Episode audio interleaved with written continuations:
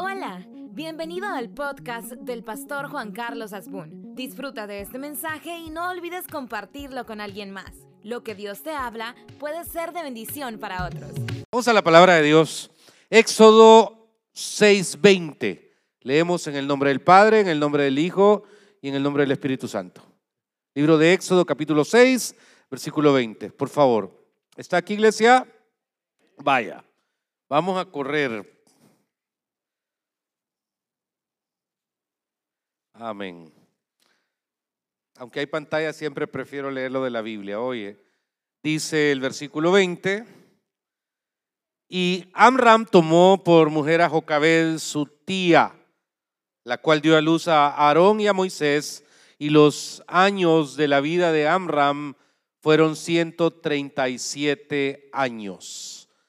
Vaya, ahora vaya conmigo a números 26, 59 solo es para confirmar algo que quiero que nos quede bien claro. Le dije números capítulo 26, versículo 59. Dice el texto, la mujer de Amram se llamó Jocabed, hija de Leví, que le nació a Leví en Egipto. Esta dio a luz a Amram, de Amram a Aarón, a Moisés y a María su hermana. Padre, Háblenos en esta hora, enséñenos qué es lo que tiene para nosotros. En el nombre poderoso de Jesucristo. Amén. A mí me, impacta mucho la historia de, esta mujer llamada Jocabed, porque yo estoy bien claro que todos los hijos son distintos. Usted les da la misma comida, los siente en la misma mesa, les da las mismas enseñanzas, y quiera o no, todos son distintos. Pero en el contexto que esta mujer vivía, cómo crear un libertador. Esa, es quizás la, la, pregunta de rigor. ¿Cómo, ¿Cómo crear a un libertador? Digo, ella no sabía quién era. Estoy hablándole de la mamá de Moisés. Ella no tenía claridad alrededor de todo lo que venía en la vida. Y de, de repente encuentro pues que tenemos un nombre. ¿Cómo se llama la mamá de Moisés? Jocabed. Ok. Hablemos de Jocabed tres minutos. Esclava hija de esclavos, nieta de esclavos, tataranieta de esclavos, bisnieta de esclavos, tataranieta de esclavos. Casi 400 años habían pasado. Si le, resta los, los 40 a este momento del desierto de Moisés y los 40 de edad, estamos entre 120 años de esclavitud más menos. Como vivimos en una república, nos cuesta entender el concepto de esclavitud. No lo entendemos. Siempre digo yo que debería haber en cada ciudad del mundo una, un busto en honor a José Simeón Cañas. Porque José Simeón Cañas, antes que Abraham Lincoln, ¿ok? Ya estaba estableciendo algo que era inconcebible en la mente humana, la emancipación de la esclavitud.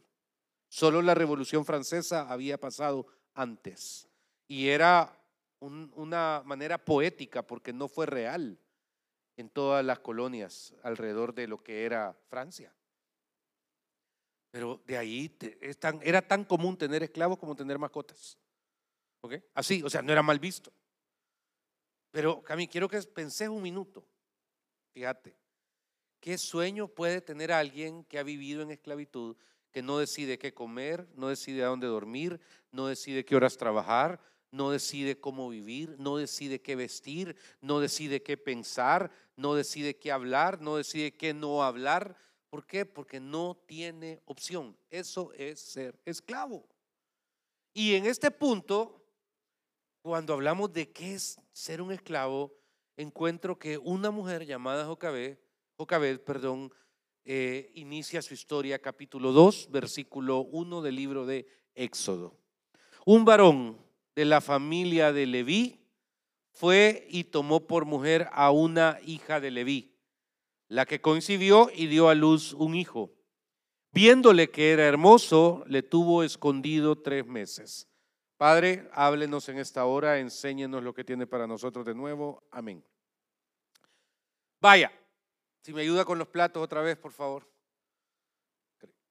Cuando encuentro que esta mujer tiene a luz un hijo, sumémosle a lo que le acabo de decir otra circunstancia. Había una prohibición sobre nacimientos de varones en, en Gosén. Gosén, la tierra donde habitaban los esclavos en servicio de Faraón. De entrada esta mujer tenía cadena de muerte, pena de muerte, perdón, por tomar la decisión de haber dado a luz un varón y no reportarlo. Terrible. Aquí es donde encuentro muchas veces la primera enseñanza que para mí es vital de lo que es la maternidad. Fíjense que yo sé que los hombres somos muy esforzados. Yo respeto mucho y creo mucho y, y este no es un mensaje antimasculino que quede claro, jamás. Aquí eso no cabe. Pero si algo yo detecto es la capacidad de las mujeres de resiliencia mayor que la de los hombres en muchos aspectos. No me pregunte por qué. En momentos de crisis, ¿ok? Siempre menciono como algo que a mí me alienta cuando el almacén de mis abuelos en Santana se incendió. Todo estaba invertido. 1 de diciembre, ahí había no sé qué cuánta capital de pisto prestado perfumería que había venido de Francia, 400 cosas. En seis horas se incendió. Yo vi a mi abuelo derribarse. Yo vi a mi abuelo decir, este es el fin. Y no me pregunten cómo. Y siempre voy a agradecer a la familia Simán, porque fue don Teófilo, que en paz descanse, quien cuando vino mi abuelita aquí a San Salvador a hablar con él, le dijo, Soylita, llévate lo que querrás, lo que querrás. Y en dos semanas, en dos semanas, había alquilado una gran casa, había puesto y era como que no había pasado nada. Pero esa resiliencia que yo encontré, cómo sobrellevar, cómo sobreponerse a una situación, es algo que yo encuentro mucho en las mujeres. No sé si es una cualidad, un defecto, un don, pero lo tienen. Dos, ¿cómo se oculta un niño usted? Explíquemelo, ¿cómo se oculta? Que le tapa la boca, eh, eh, lo agarra del cuello. No, no, puedo, tengo que, no, no puedo. Como no se comunica. Sigamos en el punto. Es un grupo esclavo. Y entonces, esta mujer va desarrollando algo que se llama instinto. Diga en voz alta, instinto. Me interesa que el ser humano cristiano sepa manejar su instinto. Instinto es hacer la menor cantidad de estupideces posibles en la vida. Le doy un ejemplo. Decía también mi abuelito, si ya estás dormido y te llama un amigo para salir, no salgas. La muerte te está llamando, decía. No le dé gusto. No, ya estoy acostado. No, me venite, que vamos a ir ahorita. Va, pues ahí voy, cuidado. No, instinto, decía mi abuelito. Ya decidiste quedarte en tu casa. Son las 8 o 9 de la noche. Y de repente te habla el piqui, el chiqui, el kiki. Y mira, vamos a tal lugar no, ya estuvo. no, no te de, no, no permitas esas cosas en tu vida. Ese instinto tiene que estar pilas. Ejemplos, tontos si usted quiere, que no son ni, sé que son para quién, pero que, que a mí me sirvieron. Y entonces, ya quedó pensando. Y entonces, esta mujer tiene ese instinto. Pero cuando voy desarrollando la vida de una esclava, que no tiene oportunidad porque no sueña para ellos, porque todos ustedes sueñan para sus hijos, si los tienen. Sueñan para sus hermanos, para sus sobrinos. ¿Pero qué va a soñar esta mujer? ¿Qué le van a dar al primer año nacido al niño, al tercero, al quinto, al décimo? Paja para que siga haciendo ladrillos. No tiene sueños, pero tiene instinto. ¿Cuán necesario es encontrar este principio? Porque cuando esta mujer entra ya en un punto y dice versículo 3, pero no pudiendo ocultarle más tiempo, tomó una arquía de juncos y la calafateó con asfalto y brea y colocó en ella al niño y lo puso en un carrizal a la orilla del río. Versículo 3 dice, pero no pudiendo, este es un punto importante. En inglés se llama breaking point. En español tal vez yo le pusiera otra palabra, no tanto breaking point, sino que un punto, hermanos, de inflexión sobre, sobre este principio. ¿Por qué? Perdón, eh, si me ayudan, por favor, gracias. Eh, en este punto es necesario ubicar este, este, esto. Porque hay veces en la vida uno tiene que entender que el esfuerzo es necesario y es importante. Yo creo sumamente importante y necesario el esfuerzo que los seres humanos hacemos por las cosas. No creo en la gente aragana. No creo en la gente que no toma riesgos. No creo en la gente que no sabe que hay que pagar precios y sacrificarse en ciertos momentos. Pero hay un punto donde esto ya no se puede sostener. Y a uno le tiene que, dar la satisfacción de que hasta ese punto usted se esforzó. Póngame atención, ¿ok? Cuando, cuando la pandemia aquí comenzó, yo le dije al Señor una oración de las más genuinas que yo he tenido. Padre, 23 años yo he echado aquí alma, sudor, cuerpo, lágrimas, billetera. Me acuerdo de esa oración. Aquí si me han dicho que es a las 2 de la mañana, a las 11 de la noche. Eh, he ido a traer hijas que fugan allá a Guatemala con mis contactos. Allá va la niña con el novio y no sabe que el pastor Adbun habló con el presidente en turno de Guatemala y hay dos patrullas esperándola para venirme a traer de regreso a las 3 de la mañana. Lo que usted quiere en el aeropuerto de Miami, alguien aterrizando y alguien eh, fulano. Sí, permítame. Eh, o sea, ¿me entiende? Pero le dije algo al Señor. Ya no. Si algo, pues de mí pueden decir 400 cosas, pero una que nunca van a decir es que me he acomodado, que soy Aragán y que no he sido pastor todos estos años. Pero hoy te pido que necesito verte a vos. La oración de la contraria, de la que, ¿me entiende? Que ahí veces uno le dice a Dios, mire, me gusta ese terreno y al día siguiente está vendido. Ay, Señor, oro por ese carro que ha estado ahí en venta 10 años y nadie lo quiere. Y el día que yo lo deseo, pácatela, alguien lo compra. Eh, no sé si a usted o solo a dos de aquí nos ha pasado ese sentido de pedirle a Dios algo y sale del otro lado. Pero esa fue una oración muy sincera. Una oración sumamente honesta. Y en esa honestidad yo le dije al Señor, dale, si llegan 20, con esos 20 voy a ser feliz.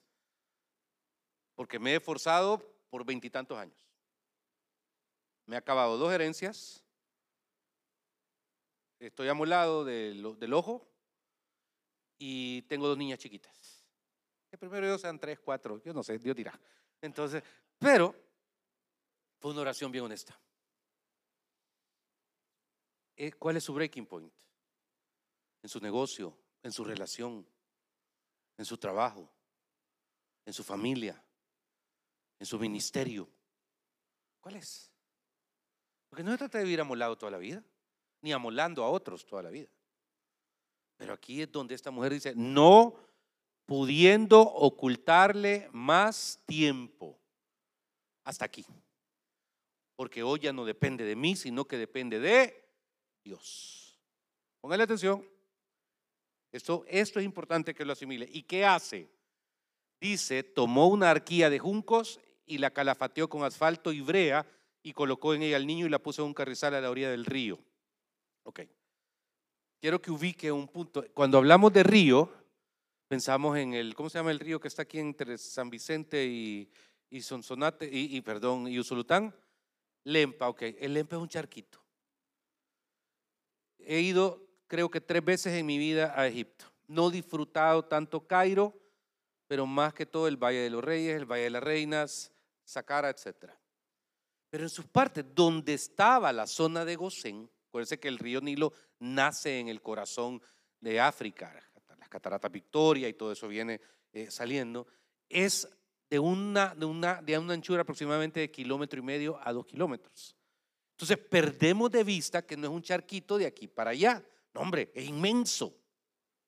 Y entonces me llama a mí mucho la atención, y, hay, hay vida, ahí hay que los cocodrilos y los caimanes de aquí, no, allá son como de, de siete metros, allá no los cazan para, o sea, es una cosa donde si usted me dice, pastor, métase al Nilo a traer la pelota, yo le digo que se pierda. Tenga, aquí va a comprar otra.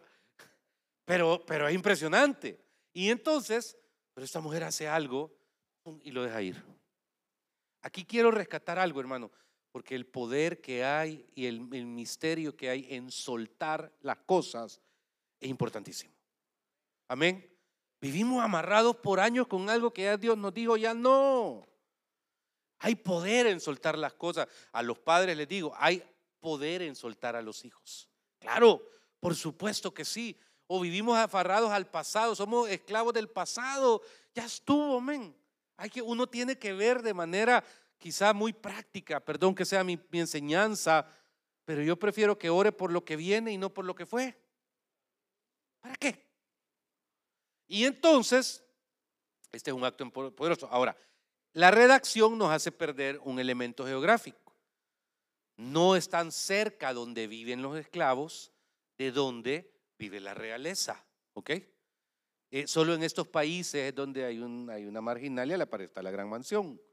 La sectorización geográfica siempre ha sido importantísima en las grandes civilizaciones. Y, lo ve en China, inclusive. Usted va a la, a la, a la ciudad perdida a la, ciudad esta, perdón, eh, usted, usted va a cualquier lugar y usted dice, wow, el mismo rey Salomón, cuando hace como los atrios, eh, eh, es fascinante cómo David hace la, su, su casa frente a Jerusalén. La ciudad de David no es Jerusalén, la ciudad de David que él construyó está enfrente de Jerusalén. Y, y, era su propiedad, era su quinta. Pero aquí hay algo interesante, mire, porque dice el texto, y una hermana suya se puso a lo lejos para ver lo que acontecía. Esta muchacha no caminó de aquí al McDonald's. Yo creo que para entender que donde se va a encontrar la tumbía, vamos a decirle en salvadoreño santaneco, ¿ok? The basket, ¿ok? Ok, la canasta, pues. Entonces, el cesto, donde se va a encontrar, pasan kilómetros no es que de aquí al otro. Y, veo esta escena porque siempre tiene que haber un periodo de incertidumbre. Hay momentos en la vida donde usted tiene que aprender a dejarse caer sin paracaídas. Amén. Porque es bien complicado tener claro el plan. Y no siempre se tiene el plan. No siempre. Quisiera decirte que no, no lo tengo. Y entonces, ¿cómo, cómo es la planificación? respeto y siempre he dicho a ustedes que planifican la planificación de lo planificado. Pero eso está bien para sus números, eso está bien para, para, para sus proyectos, eso está bien para sus presupuestos, pero para las cosas espirituales yo me hice dueño de un versículo. ¿Qué dice Jeremías 33.3? ¿Ah?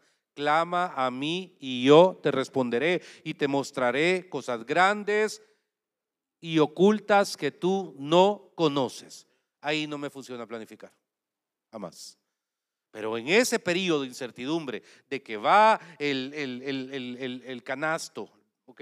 En el, en el río, es donde viene la agonía y si se da vuelta y si se lo come un lagarto y si hay una marea y, y qué pasa. Pero luego vea el versículo número 5. Dice, y la hija de Faraón descendió a lavarse al río y paseándose sus doncellas por la ribera del río, vio ella la arquía en el carrizal y envió a una criada suya que la tomase. Hay dos cosas que quiero que entendamos, hermano. ¿Quién es ser parte de la familia faraónica? ¿Fueron cuántas? Fueron más de tres, treinta, eh, ¿cómo se llama? Eh, bueno, se lo explico así. Ser miembro de la familia de Faraón no solo es ser de la realeza, es ser casi una deidad. Faraón, cuando alguien ascendía a Faraón, se convertía en Dios. ¿Ok? de una manera directa y una deidad automática. Y por naturaleza, la nobleza sobre todo esta, es algo que aquí es donde comienzo a ver la mano de Dios. Y, y, yo lo dije el martes medio en broma, pero es en serio. De esto puedo hablar con un poquito de conocimiento porque yo fui novio de una princesa jordana, Riham, Riham Hanihal Hamad Al Hussein. Y con ella, eh, eh, sí, sobrina del rey, Hussein, fuimos novios.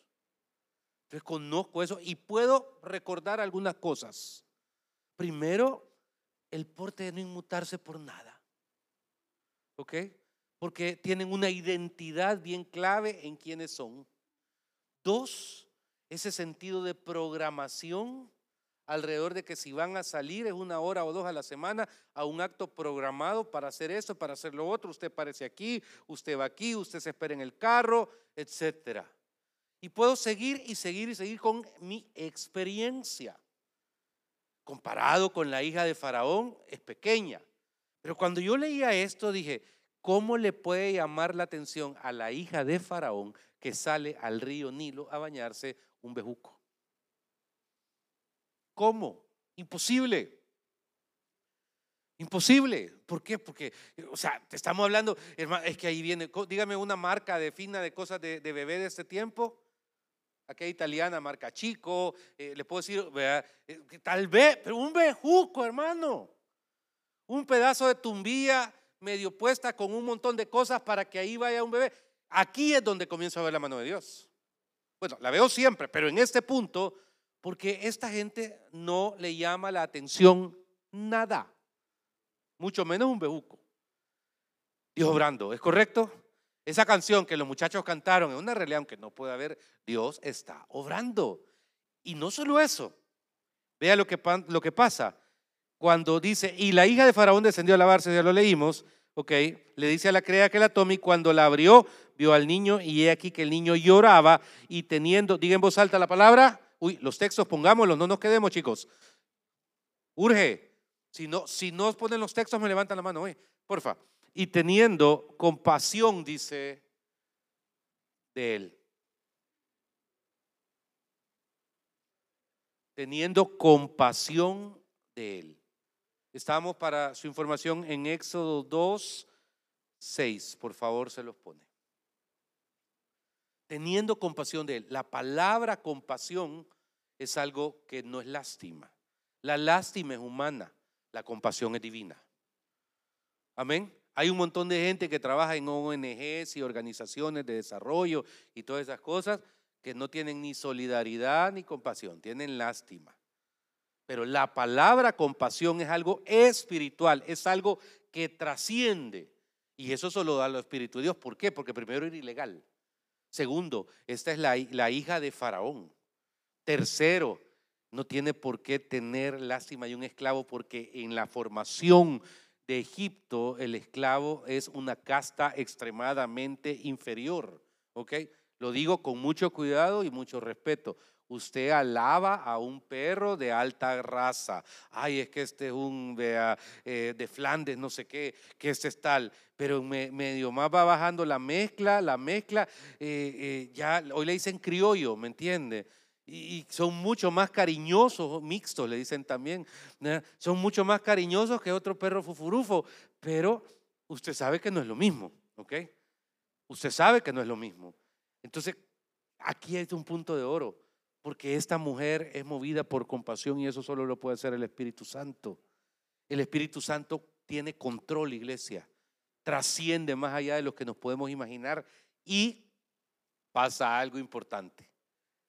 Versículo número 7. Eh, y entonces su hermana, que ahí andaba la cipotía caminando, Sermeque suma, oye, se lo dejo por favor. Hay gente que dice, ay, no, yo mejor no me. No, de vez en cuando ser meque es importante, es necesario. Amén, hermanos. Ok.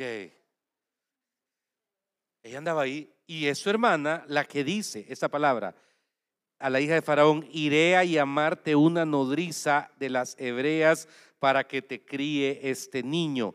Y la hija de Faraón respondió, ve. Y entonces fue la doncella y llamó a la madre del niño, a la cual dijo la hija de Faraón, lleva a este niño y críamelo y yo te pagaré. Y la mujer tomó al niño y lo crió. Quiero, quiero que entienda algo que es criar, ¿ok? Es destetar.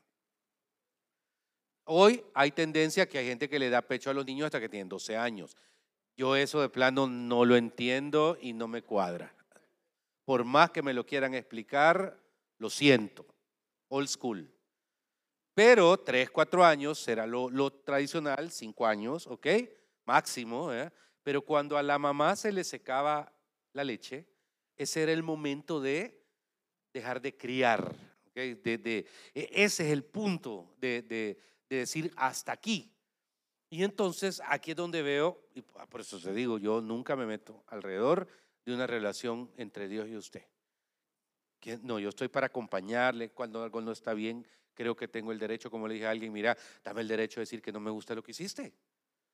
Si eso no te hace malo ni a mí me hace villano, dame el derecho de decirte que eso no está bien, porque eso es parte del ser pastor. Pero en la vida privada, en la relación entre Dios y ustedes, hermanos, eh, por favor no se limiten a este servidor. Búsquenla, denle.